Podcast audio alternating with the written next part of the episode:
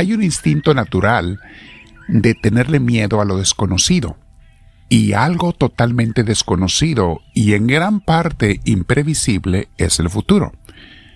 ¿Debo tener miedo o no? Vamos a meditar sobre ello, mis hermanos, el día de hoy en esta clase y formación espiritual, pero antes te invito a que te sientes en un lugar con tu espalda recta, tu cuello y tus hombros relajados y vamos a permitir que Dios nos tome porque lo vamos a invitar. Dile Espíritu Santo, ven y lléname de ti, te lo pido. Hazme sentir tu presencia, hazme vivir en tu espíritu, hazme conocerte cada día más y mejor, porque quiero también aprenderte a amar, Señor, a amarte con todo mi corazón como a ti te gusta, en respuesta al amor que tú me tienes a mí con todo tu corazón. Gracias, Señor, bendito seas. Quedo con mis hermanos por quienes estoy pidiendo quedamos en tu presencia y te pido que a cada uno de sus hermanos le llenes de tu amor, de tu gracia, de tu salud.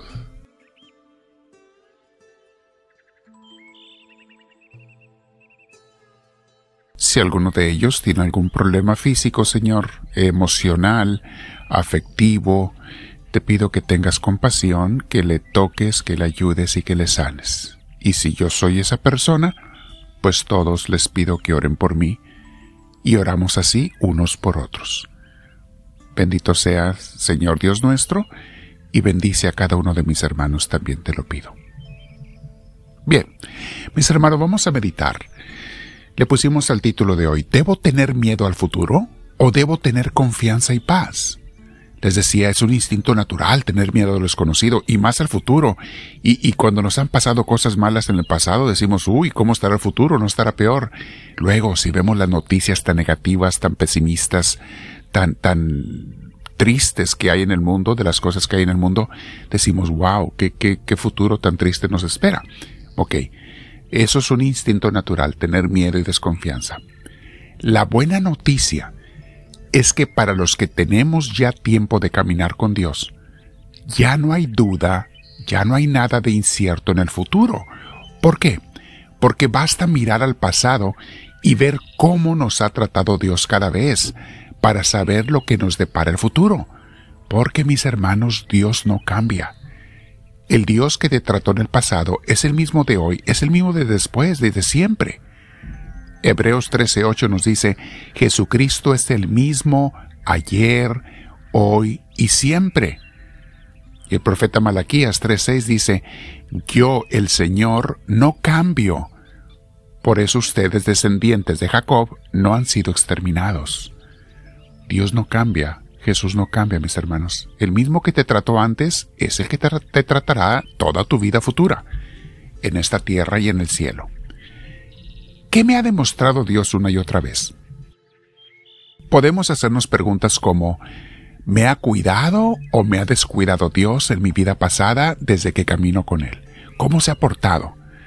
Y cuando me han llegado problemas mientras vivía yo con Él, ¿me salvó y me sacó adelante o no? Cuando me pasaron cosas malas y hasta tragedias algunos de nosotros, ¿me abandonó? ¿O más bien convirtió las tragedias en bendición?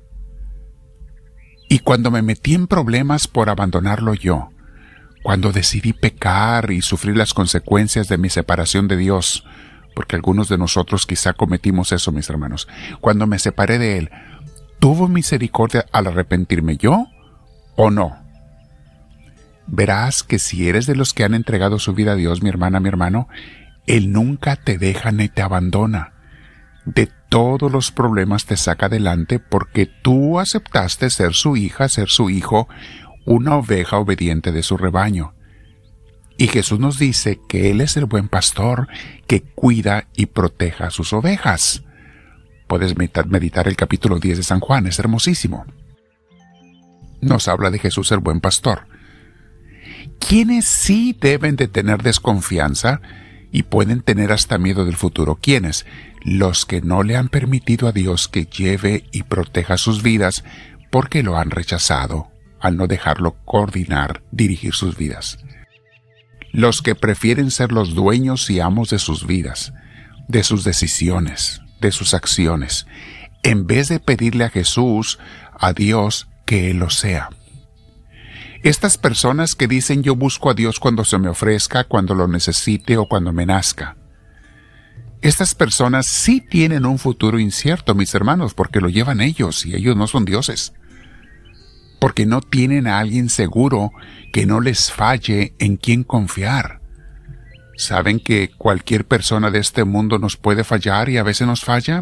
Y estoy hablando de hijos, padres, hermanos, esposos, parejas.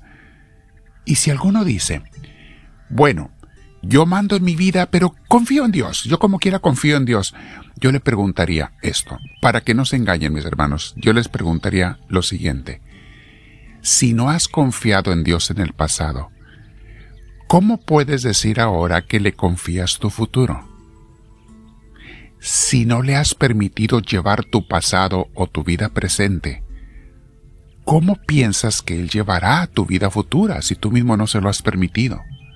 No lo has hecho el Señor de tu vida. ¿Qué nos dice la Biblia, además, al respecto? Hay mucho de esto, habla muchísimo la Biblia, mis hermanos. Por ejemplo, Dios quiere que confíes en Él, que no dudes.